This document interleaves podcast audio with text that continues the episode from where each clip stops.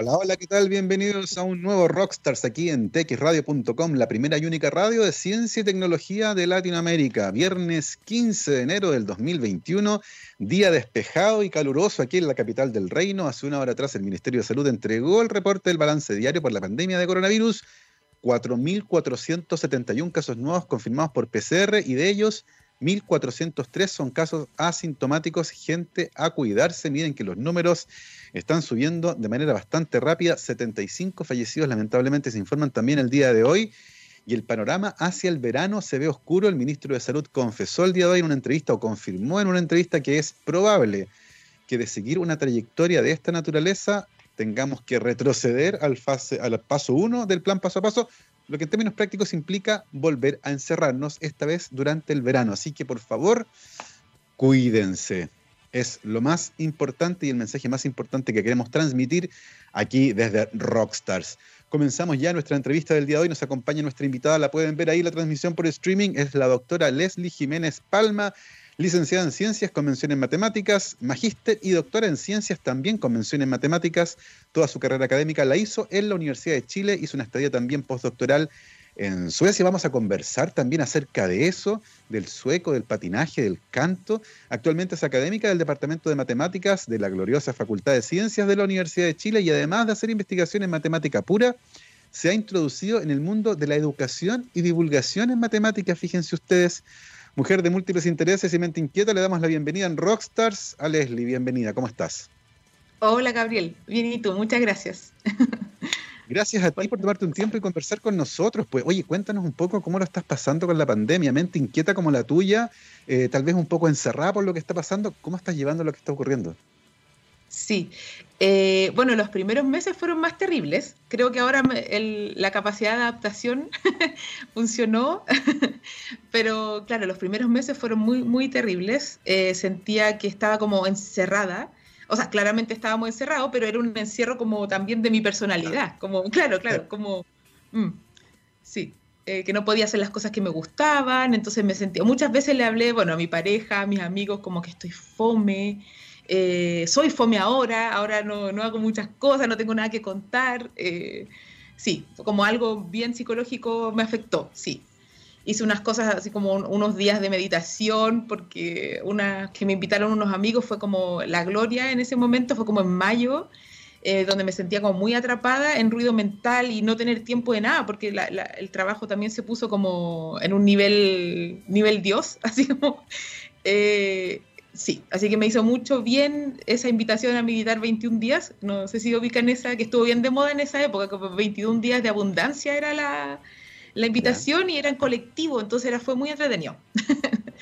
Sí, qué interesante. Te vamos a convencer que tienes muchas cosas interesantes para contarnos, porque esa es la idea, poder conversar también, aparte de este encierro mental que termina teniendo estas consecuencias y el impacto en la vida de las personas, no solo el físico, ¿cierto? Em, pero vamos a llevarte de la mano para conversar, primero, por tu trayectoria académica. Eh, y es interesante porque, así como pasa con la palabra científico, también pasa con la palabra matemático, que automáticamente la escucha alguien y se imagina un señor viejito, una pizarra escribiendo números, ¿cierto? Eh, hemos conversado antes con eh, otras mujeres matemáticas y, y, hemos hablado justamente de aquello. En el caso tuyo, por ejemplo, ¿De dónde viene este interés por la matemática que te lleva a construir una vida académica vinculada siempre a la matemática?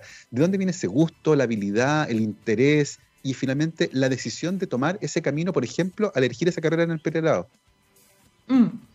Sí, yo creo que viene desde el colegio. Eh, yo era bien matea, me gustaban en general todos los ramos, pero y me iba bien y no tenía problemas en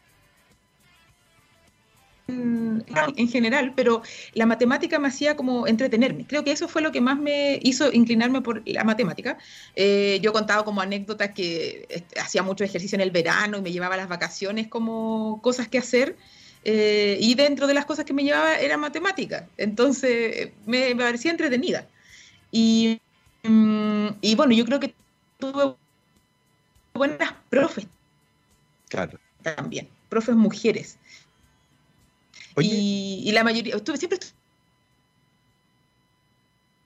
en colegio de mujeres, entonces mis profes eran mujeres. De matemática. Eh, por eso me metí a la Chile, siempre quise estar en la Chile y no tenían en ese momento pedagogía, entonces me metí a la licenciatura en matemática, pero siempre con la idea de ser profe y ahí en el camino ya. la ciencia me, parece algo súper interesante que es la palabra entretenido, que tú mencionas mucho. La matemática es entretenida, que no es un adjetivo que la mayoría de las personas usaría para las matemáticas. Las matemáticas son difíciles, son áridas, son aburridas, les tengo miedo. Hay un montón de otros adjetivos que emergen primero. Y sin embargo, las matemáticas, para alguien que las entiende bien, son súper entretenidas. Y eso nos lleva a este conflicto. ¿Por qué crees tú que para la mayor parte de las personas, hombres y mujeres por igual, las matemáticas y la palabra entretenida no van de la mano? ¿Por qué crees que pasa eso? ¿Por la forma en que se enseña? ¿Por nuestros prejuicios con respecto a ciertas áreas en el colegio? ¿Cómo lo visualizas ahora que has completado una carrera académica en esa área y que además estás involucrándote en la docencia en matemáticas? Mm. Sí, eh, yo creo que es por la... Bueno, principalmente por la forma en que se enseña. Eh, yo creo que hay que hacerse de la cabeza que la matemática tiene que ver solo con fórmulas y con una que matemática. Eh, eso, es, eso, es, una demostración, así que es exacta, o sea, eh, no, no, hay como, bueno, a veces se ha encontrado que están malas y hay que arreglarlas. Mm.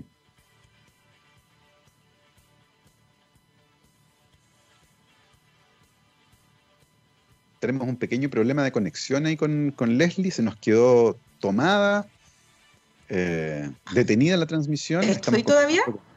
Ahí sí volviste, Leslie. Estamos conversando con Leslie Jiménez Palma, que ha hecho una carrera súper interesante en el área de las matemáticas. Nos estaba contando justamente antes de que tuviéramos eh, problemas con la transmisión. Leslie, te vamos a pedir que apagues tu cámara mejor para mejorar eh, los datos de la comunicación por el micrófono solamente.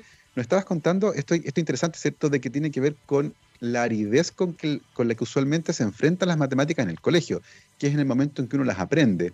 Eh, en el caso tuyo, tú dijiste, tuve muy buenas profesoras, eh, tenía este interés por las matemáticas también, eh, me gustaban al punto en que se llevaba a la Leslie, ñoña de tomo y lomo, ¿cierto? Matemáticas para las vacaciones, pero es porque les gustaba, porque las encontraba entretenidas, y yo creo que ahí está la clave, ciertamente, cómo uno presenta esta área para que justamente sea percibida como entretenida. Y tú nos contabas, tu, tu idea inicial era ser profesora de matemáticas, entraste a la licenciatura y ahí ocurrió algo, que la enseñanza de las matemáticas tal vez pasó a un segundo plano y fue reemplazada por esta fascinación por las matemáticas puras. Eh, lo que te llevó a iniciar una carrera académica en esa área.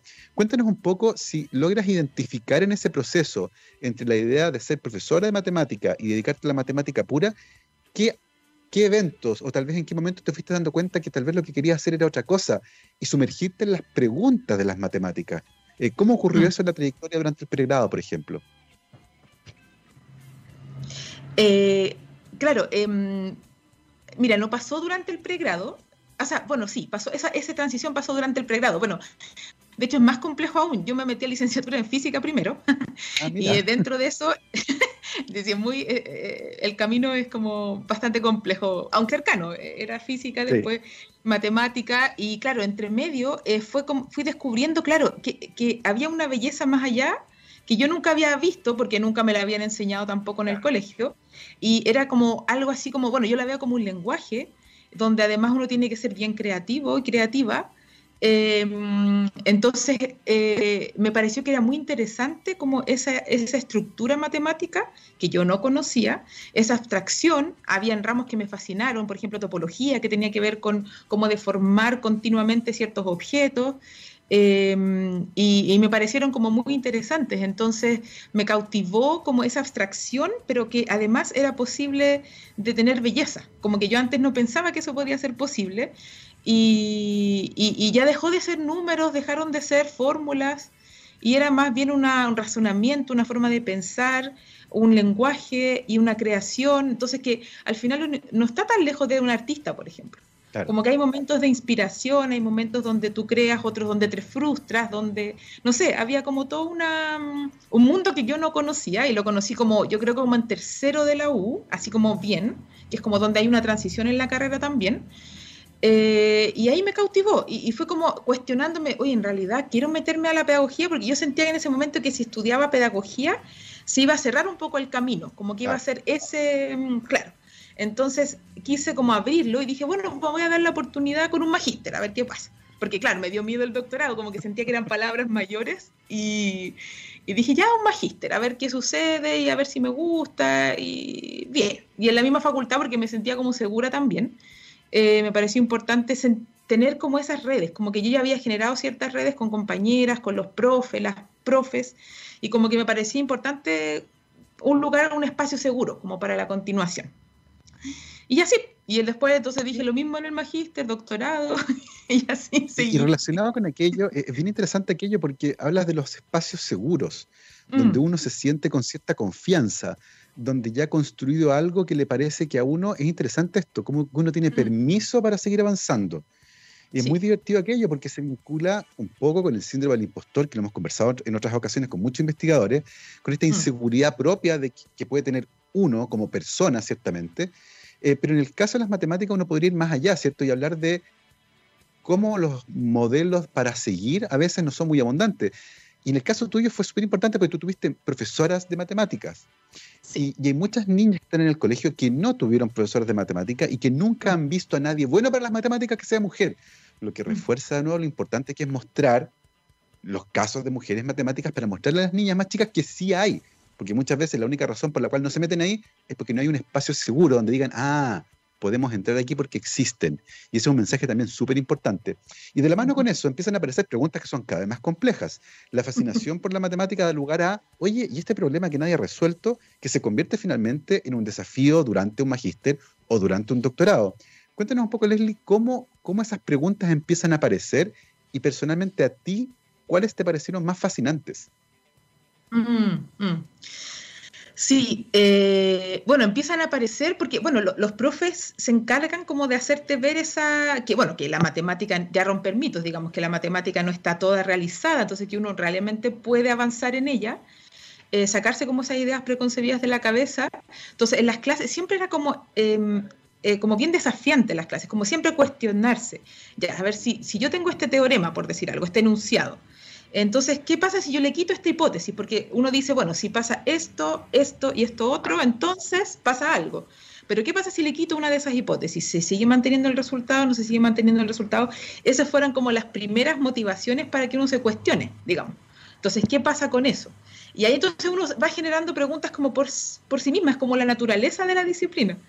Como que, ¿qué pasa si le quito esto? Ah, o qué pasa si en realidad no quiero que tenga esta característica, cierto objeto, quiero que tenga esta otra ah, entonces a lo mejor la conclusión ya no es la misma. Entonces, en el fondo uno tiene que estar también eh, en el juego, porque también tiene que estar ahí queriendo, queriendo preguntarte esas cosas. Y yo creo que algo que me sirvió mucho es que los profes me, siempre me decían, anda a los coloquios, anda a los seminarios, aunque no entiendas nada, al principio no vas a entender nada. Tú vas a ser alumna que va a entender quizás una palabra del título. Y no importa, pero eso es, así, a todos nos ha pasado. Y, y ve, anda a mirar y después en algún momento, como años que vayas haciendo eso, te va a hacer sentido, como que vas a conectar una palabra con otra y una idea con otra, y ahí como que se empieza a generar como esa, esa como mm, conexión entre los objetos matemáticos y ahí empiezan a surgir los problemas.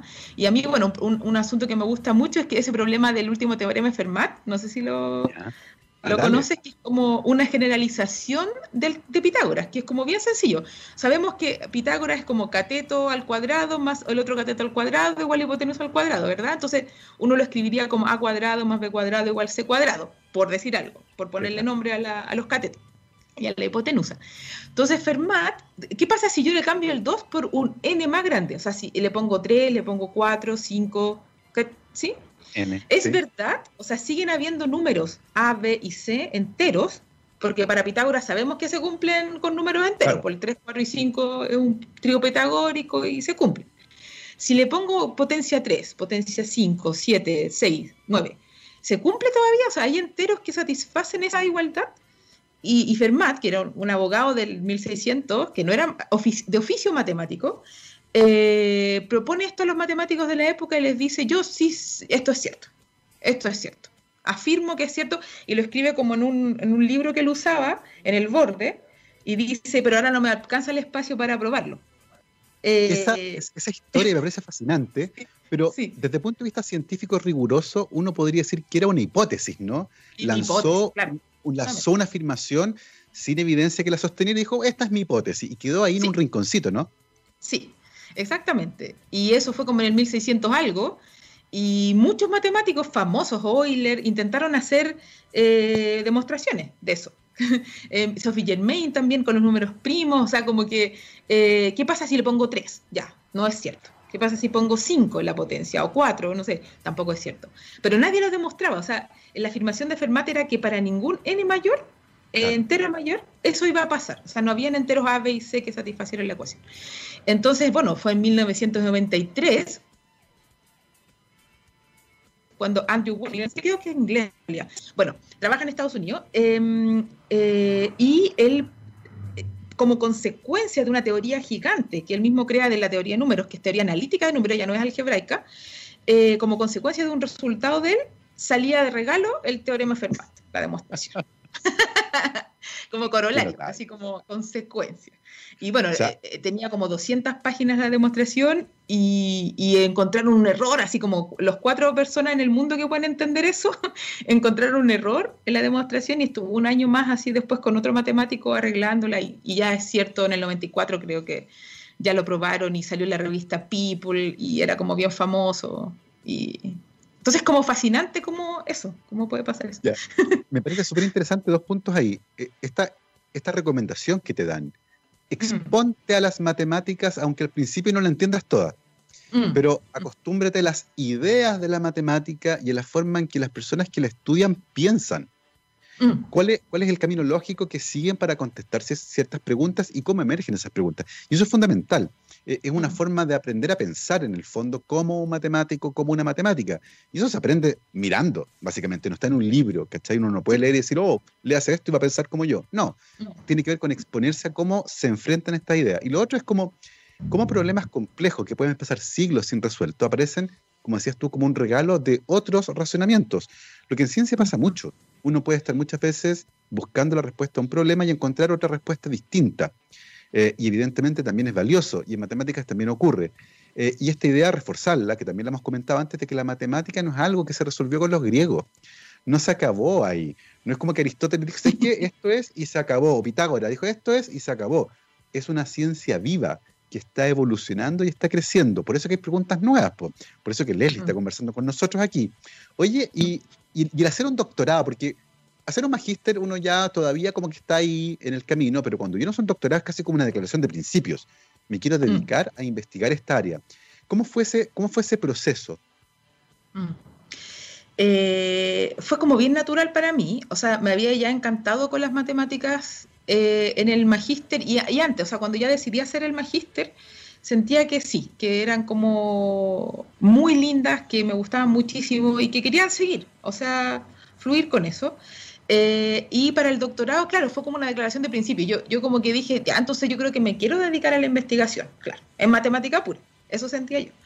Eh, y sí, entonces tenía que ponerle como todo, el, todo mi esfuerzo al asunto, pasar los exámenes de calificación y, es como estar convencida como de que eso era lo mío. Y, fue así, o sea, fue como bien natural, porque uno como que se mete tanto en el, en el tema, te metes tanto para poder investigar en ese sentido, la matemática es como bien complicada, como que tienes que saber mucho, mucho, mucho, mucho y estar muy abstraído, abstraída, como para lograr sacar algo. Y, y, uno estaba como tan metido y tan en el ritmo que para mí fue como una cuestión bien natural, como una vez que ya me había metido como en el posgrado, digamos. Eh, y habían llegado profes nuevas, por ejemplo, ahí había llegado la Anita Rojas, que yo la encontraba como, ah, como role model también, porque ella tenía hijos, era casada y, y, además le gustaba hacer cosas de divulgación, entonces como que era posible hacer hartas cosas. Eh, matemática y además tener como vida, no sé si, claro, eh, sí. entonces como que para muchas de nosotros fue como bien role model. Sí, pues. Claro, exactamente, entonces, que a esa edad además, ¿cierto? Sí, dale nomás. Oye, oye eh, sí, no, es, fundamental también eso, ¿cierto? Ver, ver otras personas que tienen un mm. recorrido similar al que tiene uno y, uno las mira justamente como un modelo a seguir, justamente, particularmente en aquella época, en mediados de los 25 hasta los 30, cuando uno está decidiendo además cosas importantes con respecto a la vida de uno. Entonces, mm. ciertamente ahí es, es un apoyo súper importante. Oye, Leslie, y al final de ese camino, cuando terminas eh, tu doctorado, formada ya, eh, en la Facultad de Ciencias de la Chile, una formación dura en matemática, que te permite independencia intelectual para generar preguntas propias, ¿cierto? Eh, ¿Cómo sigue tu camino ahí al final del doctorado? Mm. bueno, ahí, bueno, hice mi tesis de doctorado con Anita. Eh, y, de ahí, eh, bueno, e, ella me dijo que era importante salir, como que ya que hice el doctorado fue adentro de Chile, mm. era importante salir, como conocer otras, hacer redes internacionales, salir. Si estaba dispuesta yo a salir, pues yo, le dije que, ¿sabes que Sí, me, probemos, a ver qué pasa. Y fui tres meses a esa ciudad, de, a a Suecia, y probé como que, ah, ya ver, me tinca, no me tinca, también en un espacio seguro porque me mandó una profe que es española, entonces mi inglés en ese momento era como... Eh, no es que ahora sea eh, infinitamente mejor, no soy nativa, digamos, pero ya me, manejo.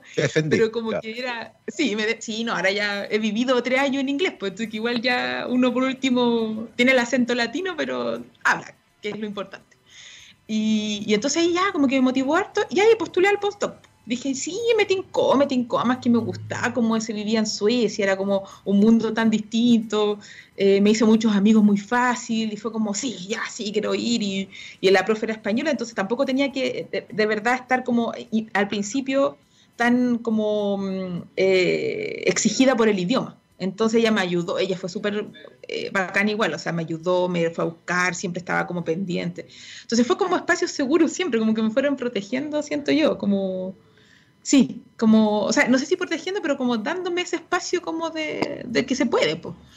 Y, bueno, y ahí ya Suecia cambió mi vida, o sea, no sé si la cambió Suecia, pero como que me permitió mm, volver a, no sé, volver a nacer suena como cliché, pero no, no es así, sino que como volver a, no, volver como a, a, rearmarme con ideas propias también de nuevo, como decir, oye, siento esto, ¿qué hago al respecto? O sea, como que me está pasando esto internamente y, era capaz como de ser yo misma, como que no había muchos prejuicios, o sea, la gente de Suecia me conocía ahí, desde ahí, ese era mi cero, mi T cero, mi tiempo cero.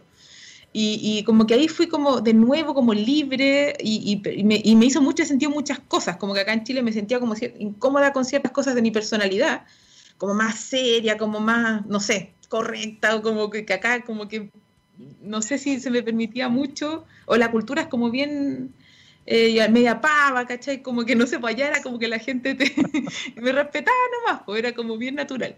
Eh, y mm, entonces fue como bien natural, me sentí como una sueca más, ya, y mi amigo, y como que me hice muchos amigos. Y ahí me sentí muy libre, entonces yo para mí la vida es un antes y un después, o sea, definitivamente, o sea, antes de Suecia, después de Suecia. Y con esa experiencia tan, tan bonita que nos cuenta, ¿no, pensaste en un momento en quedarte en Suecia? Sí. ¿Y ser una sueca más? Sí, me iba a teñir rubia y todo. no. no, no, claro, o sea, lo pensé absolutamente, lo intenté, lo intenté. Pero dentro de Suecia, o sea, ya que fui como muy libre, yo siento como libertad es como la palabra que lo describe, y, como que pude hacer lo que quise, ¿cachai? Como que, o sea, investigué cuando sentía que lo tenía que hacer y cuando ya sentí que no va más, ¿cachai? Como que en el fondo, como que lo que necesito ahora es desarrollar otras habilidades que yo también tengo y no solamente la habilidad matemática, eh, dije, ya, no va más. O sea, igual fue, fue terrible. O sea, fue como oscuridad, aprovechando el invierno sueco, ¿cachai? Como que ah, en la cama, así. ¿qué hago ahora de mi vida? Pero ya, claro, como que igual fue crisis, ¿cachai? Pero, pero como que hubo esa oportunidad de, de hacer crisis y de volver a reinventarse, ¿cachai? Y sí, me quería quedar, pero justo fue como en ese periodo. Entonces, nadie me conocía, qué iba a hacer de nuevo, eh, cómo me meto en algo si no tengo un currículum lleno de matemáticas y ahora quiero desarrollar otras habilidades, o sea, ¿cómo lo hago? ¿Cómo me salgo de acá en un lugar nuevo? Era muy difícil, no, no me resultó, no me resultó. Eh, Vamos a conversar justamente de la resolución de ese conflicto que a Leslie le pilló escuchando ese metal oscuro nórdico, ¿cierto? En el invierno sueco. Vamos a ver cómo lo resolvió después de esta pausa musical. Em, vamos a ir a escuchar eh, música, querido Gabriel, una banda de mujeres, pues. Jan and the Black Hearts Buena música, good music. Vamos y volvemos.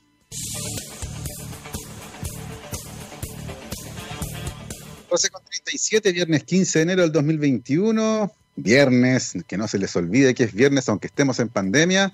Nos acompaña como todos los días la Universidad Aysén, docencia, investigación y vinculación con el medio desde el sur austral de Chile Para más información, vayan a visitar la página web www.uaicen.cl y además cada semana iremos conociendo historias de investigación en el extremo sur del país de la mano de sus investigadoras e investigadores, como la conversación que estuvimos el día de ayer, pero están todas guardadas también en nuestro sitio web. Sumamente interesante esa historia de una de las universidades más jóvenes del país. El día de hoy estamos conversando con la doctora Leslie Jiménez Palma. La dejamos en Suecia. Eh, mientras estaba haciendo su postdoc en el área de las matemáticas, ¿cierto? Actualmente Leslie es académica de la Facultad de Ciencias de la Universidad de Chile, ahí en el Departamento de Matemáticas, y en ese momento, Leslie, cuando estabas, tú decías, en el invierno sueco y pensando qué hacer, ¿cómo se empieza lentamente a esclarecer la película al punto en que eso se convierte finalmente en tu retorno a Chile y tu llegada a la Facultad de Ciencias, al Departamento de Matemáticas de la Facultad de Ciencias de la Chile? ¿Cómo fue ese tránsito? Eh, bueno, fue complejo. Eh, yo, como te decía, me quería quedar en Suecia. Entonces, aceptar que me tenía que devolver eh, fue un tema, primero. Eh, y eh, bueno, acá tenía espacios seguros, como dije antes, hablé con Anita, eh, le conté que me tenía que devolver, que yo también le había contado antes que me quería quedar, o sea que la te mantenía informada así como de los pasos. y ella, bueno, al principio empecé como haciendo clases en la facultad y eso me permitió, reemplazando a algunos profes primero, porque llegué como en noviembre del 2017. Eh, entonces no, no, tenía pega, o sea, era 2000, noviembre, no, ya no podía ni siquiera hacer ningún curso por hora, o sea, no, no tenía nada en lo que pudiera hacer. Em, eh, así que ya, yo, yo, reemplazaba a los profes que salían de viaje académico y después me dijeron, no, pero hazte docencia también el primer semestre, y ahí eso permitió tener más contacto con profes con, Patricio González en ese momento, que hacía como harta docencia y estaba bien preocupado de la educación matemática, con Rolando Pomarea, que era el director. Entonces, como que eso permitió que conocieran también ideas mías con Jorge Soto, y así. Entonces, como que les parecía, además, el departamento se había comprometido hace muchos años atrás con una carrera de pedagogía en matemática y física. En el lado matemático está el departamento. Y eh, yo creo que para ellos, para cierta gente del departamento, hacía sentido tener a alguien que tuviera este, este perfil, como de doctor en matemáticas y con intereses en didáctica de la matemática eh, y en educación. Eh, yo en Suecia, dentro de la oscuridad, tuve como un rayo de luz, así como, y, y, hablé con un profe de allá, porque ya en el departamento de matemática de Suecia estaban los matemáticos y los didactas juntos. Entonces, la, em, eso fue bien bonito, porque era muy fácil, fue muy fácil llegar ahí. Entonces, yo le dije que me estaba interesada en hacer esto de educación, siempre me había llamado la atención, que quería hacer algo social, donde también desarrollara mis habilidades comunicacionales y, que también usara lo que había hecho por tantos años, que era la matemática. Entonces hablé con él, me dijo, mira, a mí me pasó lo mismo, él había hecho un grado en matemática también, y después había hecho didacta, entonces como que era un camino bien similar. Entonces empecé a encontrar gente que me inspiró también. Acuerdo el paper que me hizo leer fue didáctica y cosas. Y era como bien así estructurado el paper, pero bonito. Eh, y entonces hablé con él, conversamos de hartas ideas y publicamos un artículo. Entonces me permitió también llegar a Chile en medio de la oscuridad. Por eso digo que un rayo de luz, así como eh, publicamos eso, pusimos, pusimos, en un congreso sueco de educación matemática, él me ayudó, me apoyó N, eh, y ya, pues, y creyó en mis ideas también, o sea, como que fue como apoyador, creyó, y en Chile creyeron también. Yo creo que eso también fue importante. Entonces pude decir que tenía un artículo, eso claramente no me hace una experta, sobre todo en la Facultad de Ciencias, que igual es como súper exigente, pero dio como ese perfil, como que, ah, mira, tiene el doctorado, hizo un artículo con un tipo que hace didáctica en Suecia más encima, entonces como que fue, ya, sí, fue un perfil, un perfil que se fue como eh, multi, con multidisciplina, digamos, como la didáctica del doctorado. Y entonces fue para ellos bien buenos ojos. O sea, obviamente que dentro del departamento también hay gente que le gusta mucho la matemática pura y a lo mejor es un departamento pequeño, entonces eh, potenciar la matemática era más importante que potenciar la educación. Entonces, y tampoco creo que haya sido tan sencillo para el departamento la decisión, pero al final estoy ahí y ahora soy coordinadora, por ejemplo, de la carrera de pedagogía en, por el área matemática. Eh, desde este año, que igual eso fue difícil porque casi no conocía a nadie, o sea, no sabía cómo funcionaba el, comité y tuve que empezar en pandemia, eh, pero bien, o sea, perrando nomás. Oye, hay, una, hay un aspecto que es súper interesante de la didáctica, que en el fondo tiene que ver con cómo uno enseña algo, eh, mm. porque el conocimiento debe ser trasladado a otra persona. Y en ese proceso, ese arte, si tú quieres, ese proceso es la didáctica, como yo traslado esto que conozco y se lo enseño a alguien, que no es sencillamente ponerlo delante, decirle, toma, ahí está. Hay que tener cierta habilidad y hay que tener cierta herramienta. El día de hoy, por ejemplo, y en el caso tuyo, particularmente pensando en tus intereses en la didáctica, ¿dónde sientes que están los desafíos para enseñar mejor las matemáticas? ya sea en el colegio o en la universidad, porque probablemente depende también de la estructura educacional, de los contextos en los que ocurre. Eh, no es lo mismo enseñar matemáticas en ciertos contextos que en otros, o a personas que han tenido cierta trayectoria o background cultural. Eh, el día de hoy, pensando en nuestro país, por ejemplo, ¿dónde visualizas tú que están los desafíos más importantes en la didáctica de matemáticas? Sí, mira, eh, eh, es bien importante porque la didáctica también se va actualizando a medida que pasa el tiempo. Y claro, una cosa es la enseñanza y otra cosa, porque es como lo que yo voy a hacer como docente, y otra cosa es lo que el aprendizaje que realiza el estudiante. Entonces, hay hartos conceptos como bien nuevos que son como aula invertida, trabajo en proyectos, ¿cachai? Entonces, como que al final más que que yo sea como la, protagonista o el docente sea el protagonista necesariamente, o sea, no es la única forma de hacer la clase, eh, también son protagonistas, o sea, el aula invertida que sean protagonistas los estudiantes, y que ellos generen ese aprendizaje, entonces que al final no necesariamente uno transfiera, sino que haya una experimentación detrás y que eso les implique aprender, ¿cachai? Yo eh, creo que el desafío está en todos los niveles, o sea, creo que desde la básica, que es donde debería partir todo, eh, me siento yo muy distante de eso, pero, pero creo que debería estar en la básica. Yo no tengo estudios de, profesora básica, entonces no sabría cómo llegar ahí, más que con el juego, quizás con algo lúdico. Em, creo que la educación, ya después la que sigue, que es la básica más de grande y media, también hay un desafío, como que también ahí hay mucha gente que se pierde, como entre quinto y sexto eh, básico, entre que te enseñan las fracciones, como que, como que hay una explosión ahí de, o la entiendes o no la entiendes, como que hay un quiebre en esos mm. años de escolaridad, ahí también hay un desafío, y, pero yo me siento ahora como que puedo aportar desde mi lugar, desde la facultad y todo, eh, hacia los, profesores en formación. ¿cachai? O sea que en el fondo eso ahí podría aportar yo, ¿cachai? Eh, y siento que ahí está igual, eh, es que deberíamos apuntar, porque de alguna forma es una inversión súper grande, porque yo no sé, pues tengo 70 estudiantes, después ellos van a tener, eh, van a trabajar en, no sé, pues 70 colegios, 70 cursos distintos, 70 por no sé cuántos cursos distintos, porque un profe no tiene solo un curso, ¿cierto? Claro. Entonces, en 70 aulas con mucha gente, y ahí como que entonces empieza como a crear esta idea de un discurso distinto de la enseñanza de la matemática y a través de la entretención, que es como lo que como empezamos esta conversación. Eh, como que, sea como eh, entretenido también. O sea, la matemática tiene su lado árido, pero no a todo el mundo le interesa ser matemático ni matemática. O sea, y eso no implica que la, gente tenga ese derecho a verla, a ver esa, esa maravilla que también tiene. Entonces, como que ahí, por ahí, creo que hay que entrar, por la interdisciplina, por lo, la música. A mí me gusta mucho la música, me gusta cantar, como decía en el... Mm.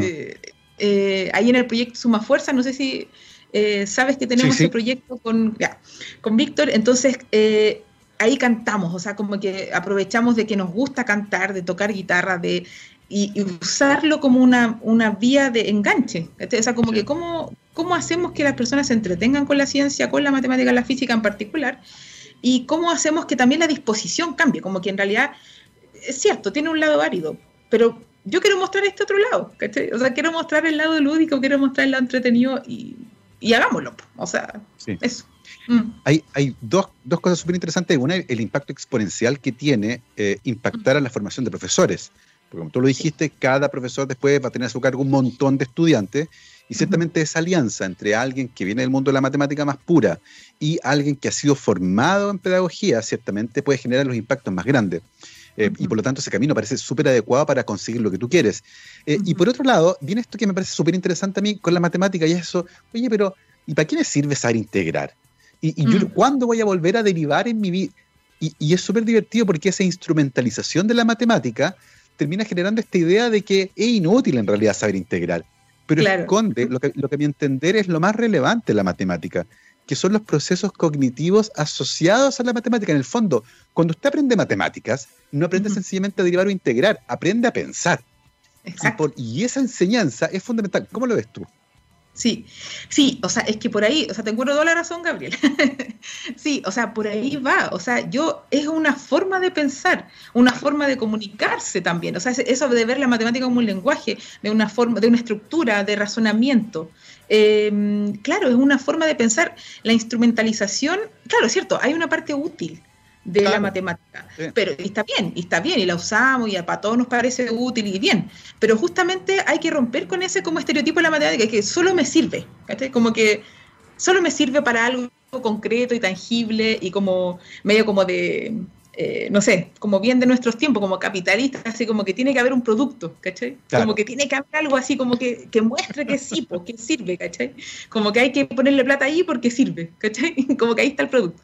Entonces ahí nosotros, yo me junté con unos amigos, o, sea, bueno, no, son no fueron todos amigos desde el principio porque nos fuimos como conociendo así de a poco entre el baile, un amigo que conocí en el baile, en el, en el, en el Lindy Hop que yo hago, que practico, y yo le dije, pucha, mira, me interesa hacer ver esta, la matemática de una manera diferente, hagamos algo, justo él es arquitecto y museógrafo, entonces, bueno, un día después del baile como que empezamos a conversar, él prendió con la idea como de esto de que eso, tenemos el colectivo Resistencia Neteriana, se llama, y, resistencia, ¿por qué? Porque resistencia en el sentido justo de lo que tú estás hablando, Gabriel, como de la instrumentalización de la matemática, como resistamos desde el otro lado, o sea, esta cuestión es bonita, eh, podemos entretenernos con ella, podemos estudiarla desde la arquitectura, desde la historia, hay una historiadora también en el colectivo, hay otros matemáticos, eh, y estudiémosla desde la interdisciplina, o sea, desde, la, desde lo visual, desde el arte, desde la música, desde, distintos lugares. Entonces, como que ahí nos pusimos ese objetivo como de la resistencia, bueno, de género, porque se llama resistencia neteriana por Emineter.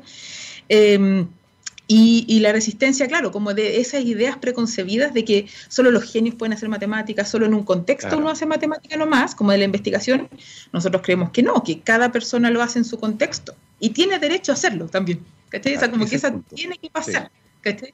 Eh, eso. Como que ahí tenemos varias ideas.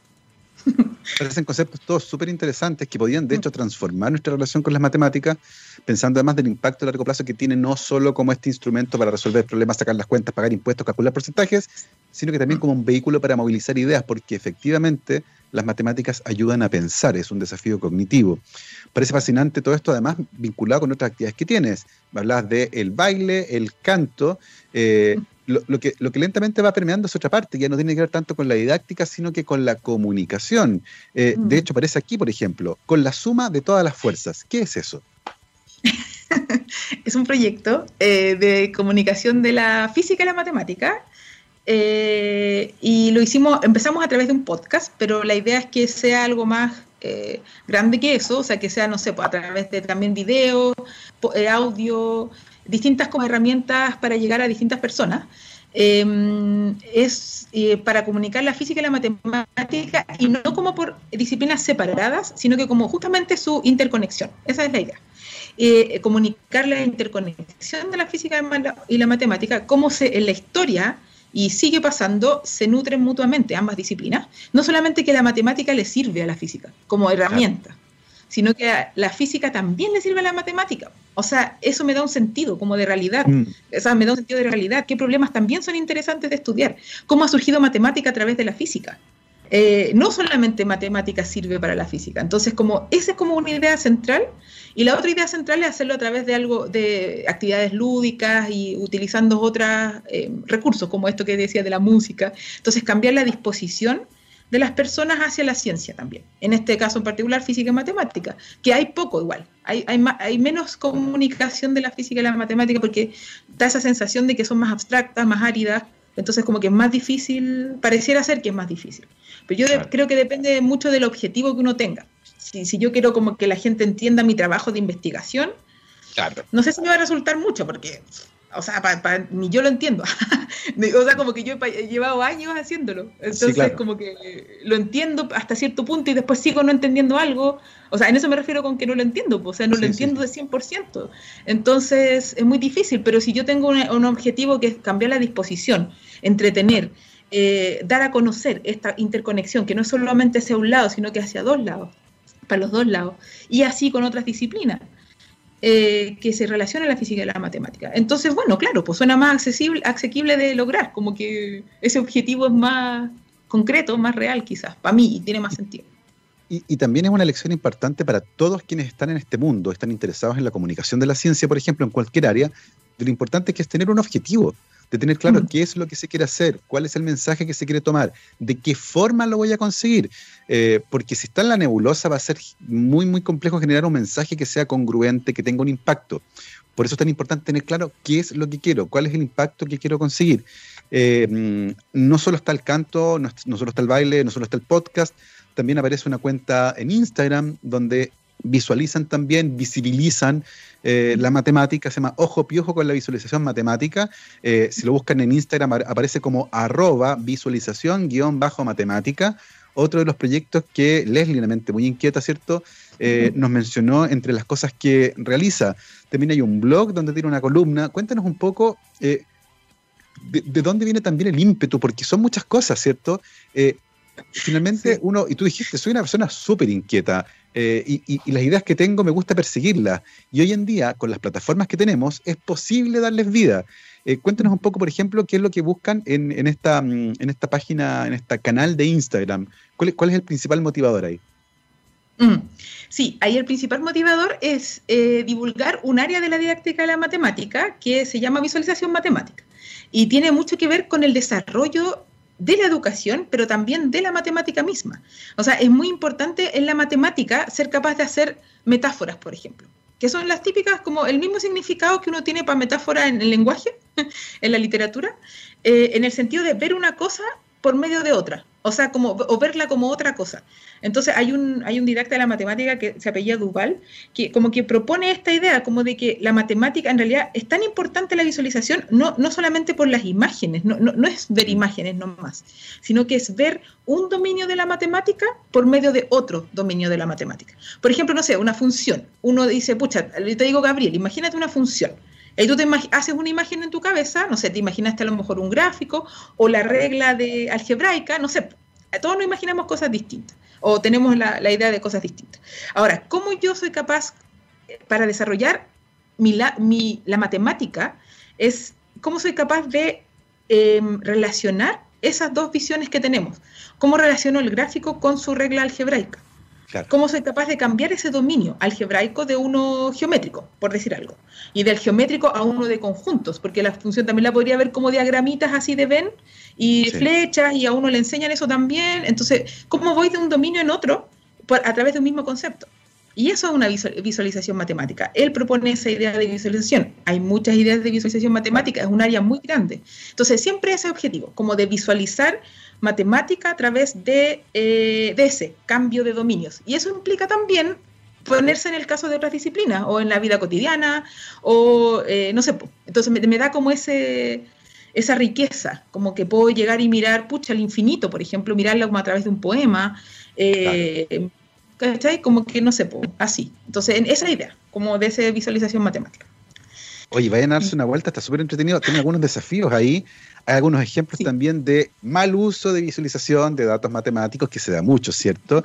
Eh, y que generan confusión y son súper importantes porque están trasladando datos complejos a una imagen, por ejemplo, y que finalmente termina entregando un mensaje que está súper distorsionado. Entonces está súper interesante la recopilación que hacen ahí, como les decía, algunos desafíos de, visualización matemática, con su respuesta, por, por supuesto, y también eh, algunas visualizaciones de matemáticas en la televisión chilena, particularmente lo que tiene que ver con, por ejemplo, cómo se presentan de manera gráfica ciertos datos. Oye, Leslie, eh, es impresionante la cantidad de cosas que estás haciendo, eh, con un foco muy claro que tiene que ver con la didáctica, la enseñanza de las matemáticas, la universalización, la democratización de la matemática como una herramienta cognitiva, más que como un instrumento que permite hacer cosas, aunque por supuesto sirve y la usamos así. Eh, en ese sentido, eh, pensando en la experiencia de la pandemia, por ejemplo, ¿cómo visualizas los desafíos que vienen ahora eh, en tu camino, en tu, en tu vida académica, por ejemplo, y en tu interés por la didáctica en matemática enfrentando desafíos como no estar presencialmente en la sala de clase? Sí, eh, los visualizo, o sea, con optimismo, porque al principio los visualizaba como terrible, como te contaba, como que fue terrible, terrible. No, la cuestión, no sé cómo se hace, no sé, no. Y más hacia el final del año 2020 fue como, no, en realidad, a ver, ya, hay cosas que sí podemos usar para lo que viene. Bueno, no sé, esto mismo de que la gente de regiones ahora sí puede asistir a todo, Eh, me parece muy entretenido, o sea, como que llegar así como a distintos públicos, públicos que no hubiésemos llegado, eh, los mismos alumnos, como que, o sea, como, bueno, un profe de la U era bien, genial, Jorge Soto, como que dijo, mira, en realidad las pantallas negras es cierto, es cierto, son pantallas negras, no tengo como ver a los estudiantes, se pierde esa, ese feedback que, tú tienes en tus clases, pero usemos otra cosa, usemos las, pizarras colaborativas, decía él, por ejemplo. Eh, entonces él empezó a decir, yo hago mis clases en puras pizarras colaborativas y todos pueden rayar. No importa, no les veo la cara, pero colaboraremos igual. Entonces como que le dio la vuelta al asunto. Mm. Ah, entonces ahí yo también pienso, digo, pucha, a mi alumno yo el trabajo final del curso que hice el segundo semestre les pedí un producto de divulgación. No les medí como el producto, porque no les enseñé a hacer un producto, pero les medí, o sea, los motivé para que hicieran cosas distintas. Cantaron, hicieron un capítulo de podcast, un código, juegos, hicieron muchas cosas y también esos son recursos, y esas cosas quedan ahí, como queda el video, queda el podcast, queda el... para poner, usarlo como, como un recurso didáctico después. Y ellos también tienen como esa idea de desarrollar esas habilidades y, lo empiezan a hacer desde primer año en adelante. Entonces, también fue como esos recursos de pandemia que uno se dio cuenta que en realidad sí eran eh, bonitos, fáciles de usar, que igual iban a quedar y que nos podría quedar así como incluso para difundir en redes sociales y todo. Eh, así que lo veo como en ese sentido, como que tenemos más desafíos como de hacer ese tipo de evaluación, por ejemplo, en nuestros cursos. Mm. Hacer otro tipo de evaluaciones, abrámonos como a, cosas distintas también, no solamente a la prueba, porque además tampoco era tan efectiva, o sea, se podía hacer en grupos porque nadie te está viendo, eh, no, no medir realmente el aprendizaje como individual. Entonces, eh, abrámonos a otro tipo de cuestiones. Entonces yo creo que ese es un desafío mm. como importante y, hay que usarlo, hay que usar lo mejor de los dos mundos. Yo creo que hay que ahí... Hacer un blend, porque además muy probablemente esto nos va a acompañar durante todo el 2021 y la enseñanza que aprendimos, ¿cierto? Todo lo que aprendimos durante el 2020 va a tener que convertirse en insumos para lo que viene en el 2021 porque va a ser tan complicado probablemente desde el punto de vista académico como el año anterior. Son las 12.59, el tiempo pasó volando. Se nos acabó el tiempo de la entrevista, estuvo muy, muy entretenida la conversación. Les recuerdo que el día de hoy nos acompañó la doctora Leslie Jiménez Palma, licenciada, magíster y doctora en Ciencias Convenciones Matemáticas de la Universidad de Chile y su postdoc en Suecia. Eh, actualmente es académica del Departamento de Matemáticas de la Facultad de Ciencias de la Universidad de Chile y además de hacer, como les decía, investigación en matemática pura, se ha introducido en el mundo de la educación y divulgación en matemática. Así que te queremos agradecer por esta entretenidísima conversación que nos has regalado, Leslie. Muchas gracias. Muchas gracias a ti, Gabriel, por todo. Ha sido un placer. Que tengas un muy lindo viernes. Saludos para todos. Un abrazo, mi querido Gabriel, que está ahí en los botones. Como todos los días nos vamos y los dejo en muy buena compañía con el All You Need Is Rock del día de hoy, nuestro especial de música de todos los días después de Rockstars, aquí en TX Radio, la ciencia de la, la ciencia de la radio, la radio de la ciencia y el rock. Yo los dejo el día de hoy con The Strokes y comenzamos con Reptilia. Que descansen, hasta el lunes, chao chao.